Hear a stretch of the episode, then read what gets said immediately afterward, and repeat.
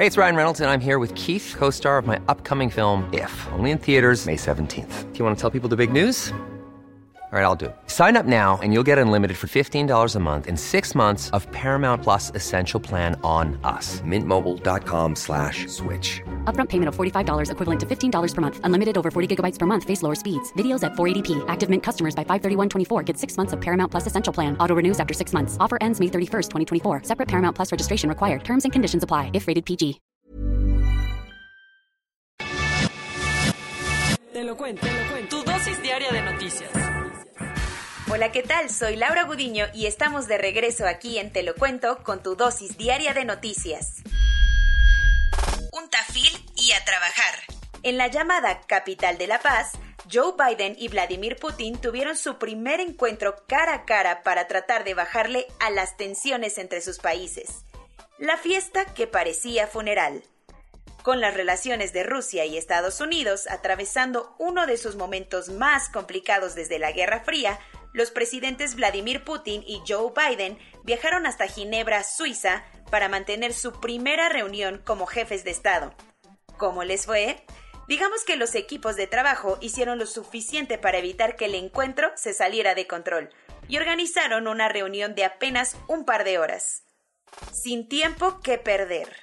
Joe Biden reclamó a su contraparte ruso el trato que está recibiendo el opositor político Alexei Navalny, y también lo cuestionó sobre los recientes ciberataques que han recibido empresas estadounidenses, algo a lo que Putin negó toda responsabilidad, aun cuando Biden dijo que habrá consecuencias si persisten los ataques.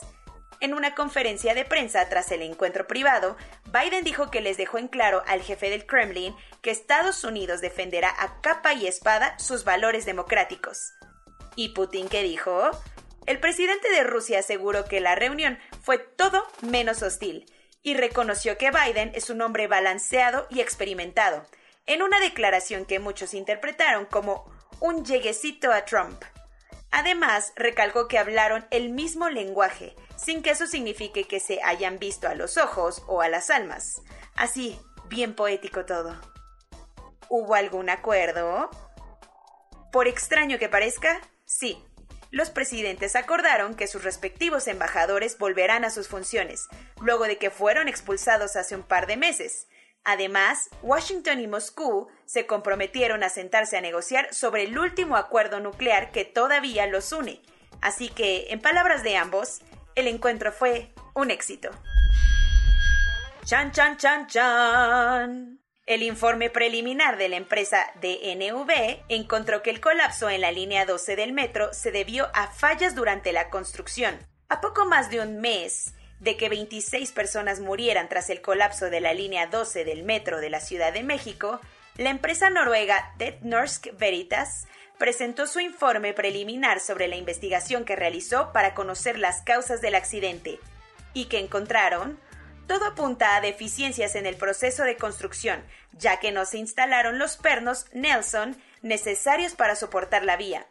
DNB también encontró fallas en la soldadura de estos pernos, así como un problema de porosidad y de fusión entre pernos y traves. Como la empresa no encontró fallas en el mantenimiento, la administración de Claudia Sheinbaum respiró tranquila. Pero el que se puso a temblar fue Marcelo Ebrard, quien era jefe de gobierno durante la construcción de la línea 12.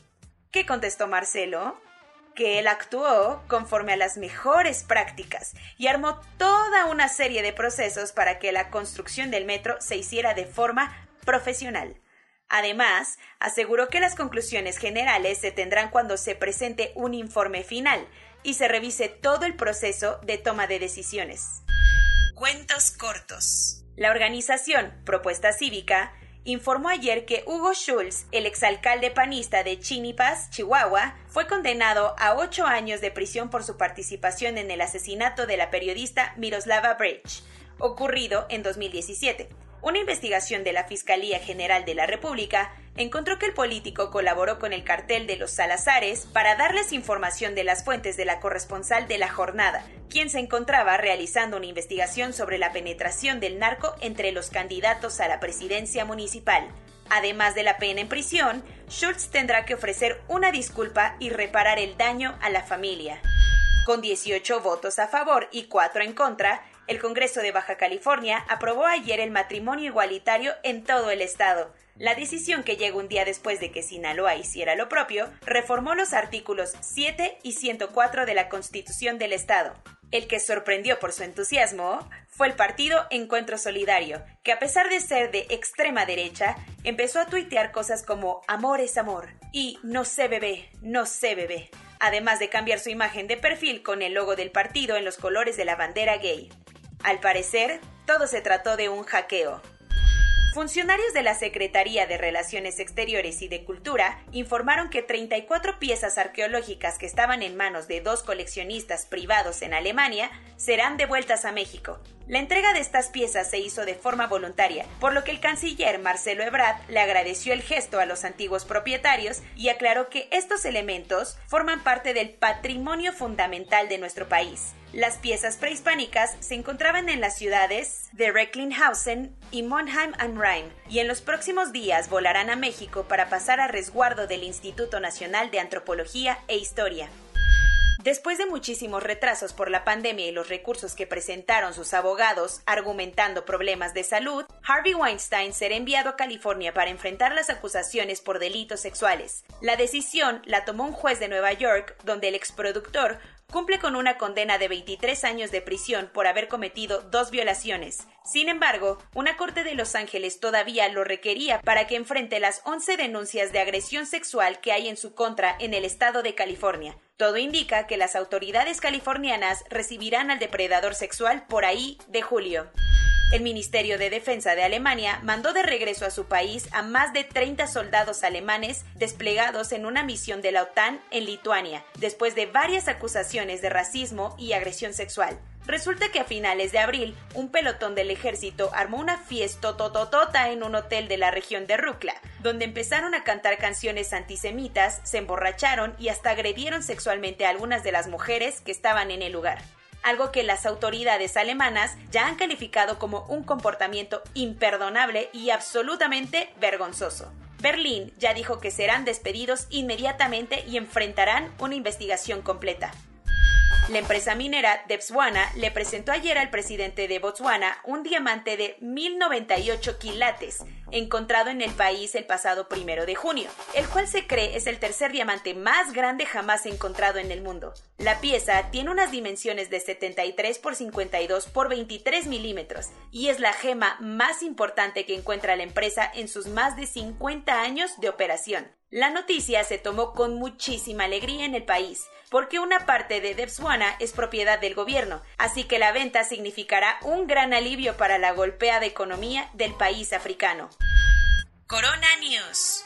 En México, el número total de vacunas puestas es de 38.248.562. El número de personas vacunadas con esquema completo es de 15.175.659 esto representa el 16.96% de la población mayor a los 18 años. Organizaciones y familiares de personas con discapacidad le están exigiendo a la Secretaría de Salud que presente una estrategia clara para empezar a vacunar a estas personas que se encuentran en situación de vulnerabilidad. Después de un año tres meses de ausencia, ayer llegó a Cozumel el primer crucero con turistas internacionales. La presidenta de la Comisión Europea, Ursula von der Leyen, firmó el primer plan de recuperación para la Unión Europea por un valor de 800 millones de euros. Funcionarios de salud de Japón autorizaron un plan para el que el país reciba hasta 10.000 personas en los recintos donde se celebrarán los eventos deportivos de los Juegos Olímpicos de Tokio. Un estudio realizado en Brasil encontró que el tofacitinib, un fármaco usado para tratar a pacientes con artritis, es efectivo para tratar cuadros graves del coronavirus.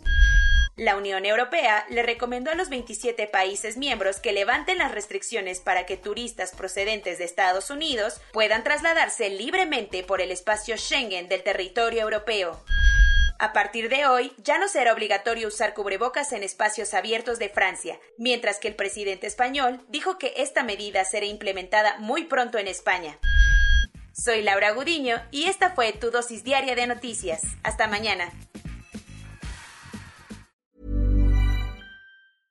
Hey folks, I'm Mark Marin from the WTF podcast and this episode is brought to you by Kleenex Ultra Soft Tissues your ally to help tackle your allergy symptoms this season. I love the change of seasons, but nobody loves pollen and all those other things floating in the air that make you sneeze during this nice weather. Kleenex Ultra Soft tissues are hypoallergenic and allergist approved. So fight back against watery eyes and runny noses without worrying about irritating your skin. For this allergy season, grab Kleenex and face allergies head on.